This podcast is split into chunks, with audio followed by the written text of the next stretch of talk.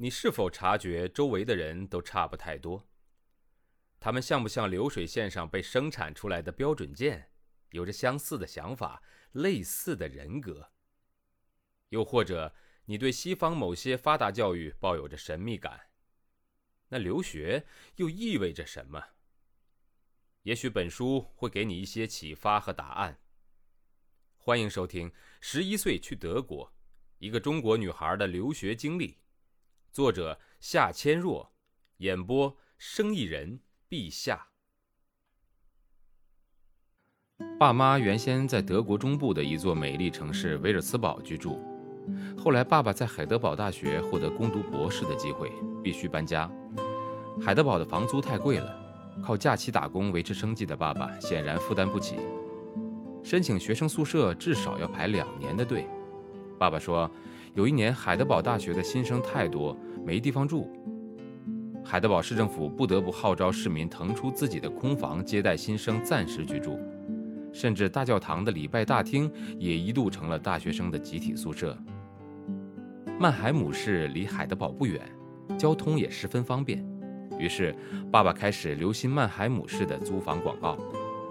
可每次打电话询问，对方一听是外国人的口音，便立刻挂断电话。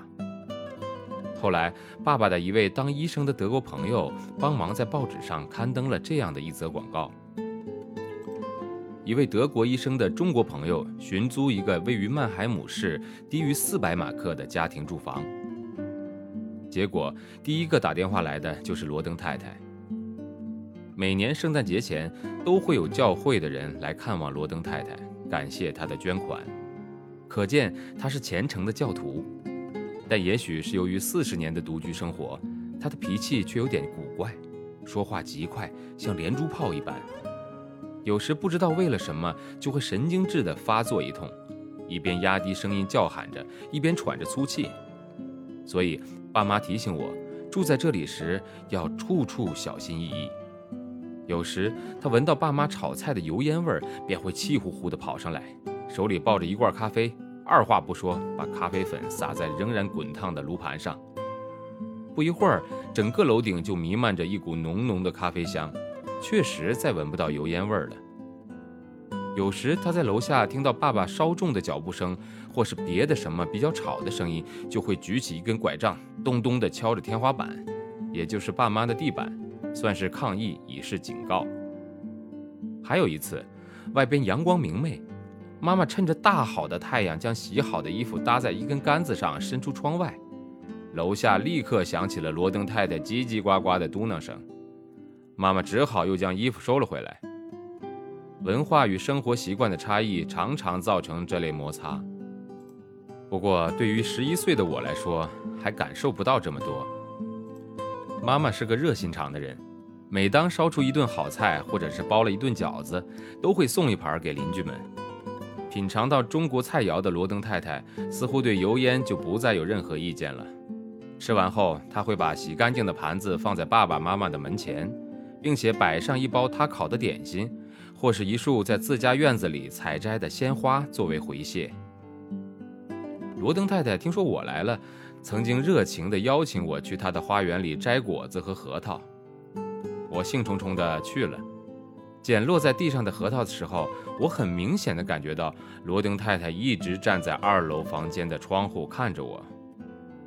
我一转头，她便立即躲到旁边的窗帘后。不一会儿，我又感到了那双眼睛。我不知道她是对于我这个中国小姑娘充满了好奇，还是在监视我摘了多少她的果子。楼里最有特色的人物，就要算是德国老头常先生了。爸爸说他姓 Long，翻译成中文就是“长”的意思。大多数的德国人的名字来源于圣经，而姓氏多半都说明了这家人很早以前的工作。我津津有味地听爸爸说，古时候如果一个村子里住着两个人，小名都叫汉斯，一个在家中游手好闲，那他就会被人们叫做汉斯家里人，而另一个种花种草。大家就会给他取名叫汉斯花，这样两个人的名字就被区分开了。久而久之，家里人和花就成了德国人的姓。当时德国总理科尔的姓翻译过来就是“菜头”，可见这个姓来源于种菜的。我想邻居老头姓常，很可能他的祖先个子比较高。老头的名字叫威利，和我们一起住在顶层，并且合用厨房和厕所。威利曾是一名电气工程师，已经退休了很多年。第一次见到他，他果然是个高高的个头。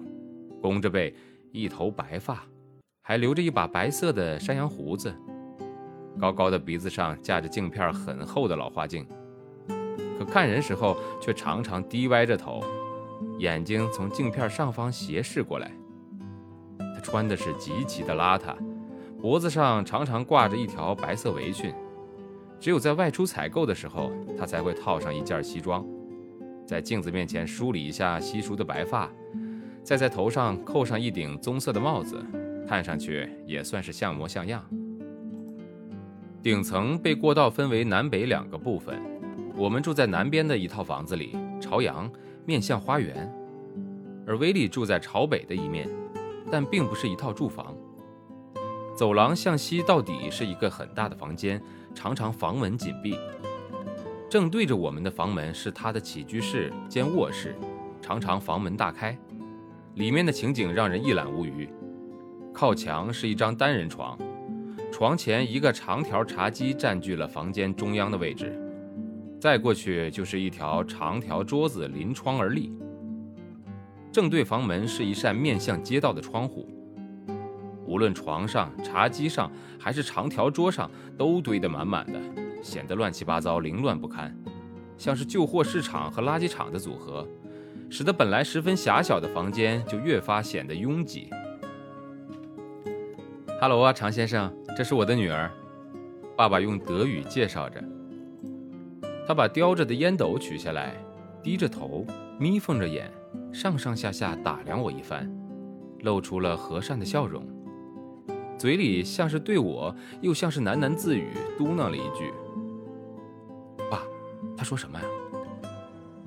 他好像是说夏的女儿来了，我还在想应该说什么，是说中文由爸爸翻译，还是说一句刚刚学会的你好呢？可是他已经转身去厨房了。后来我发现常先生不管是在自己的房间里、走廊上，或是在厨房做饭，都不停地自言自语，不过很少有人听得懂他在说些什么。在后来朝夕相处的日子里，我发现了常先生的三大乐趣。第一个是在破旧的电脑上计算怎么中六合彩。在德国中六合彩必须在四十九个数字中选对六个。有一对年轻夫妇第一次买彩票就中了上亿马克的大奖，第二次又买又中了五百万。后来常先生每每对我提到这件事情，一脸的羡慕之情。这也许就是常先生大部分时间坐电脑前的动力吧。不停地统计着多少年来中大奖的号码，计算着所有的可能性。不过看上去他好像一次也没中过奖。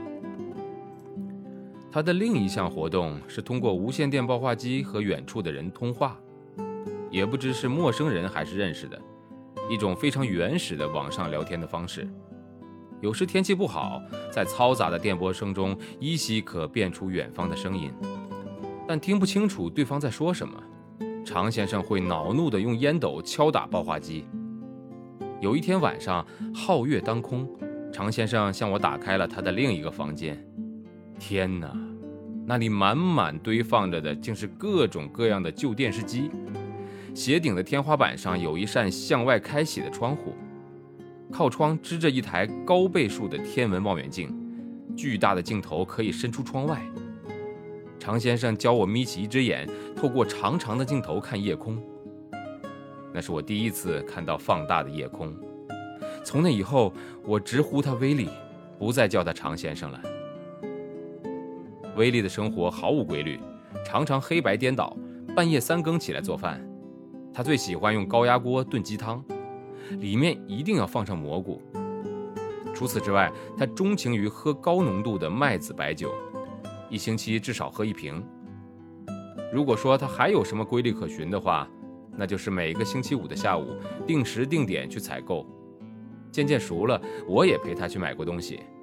他每次买的东西都差不多，主要是食品，而且多数是速成食品。这个孤独的老人最亲近的人就是房东老太太，两人每天打电话咕嘟咕嘟的说一大堆，谈话内容经常也围绕着我和我的爸爸妈妈。本章节演播告一段落，感谢您的收听，欢迎您持续关注。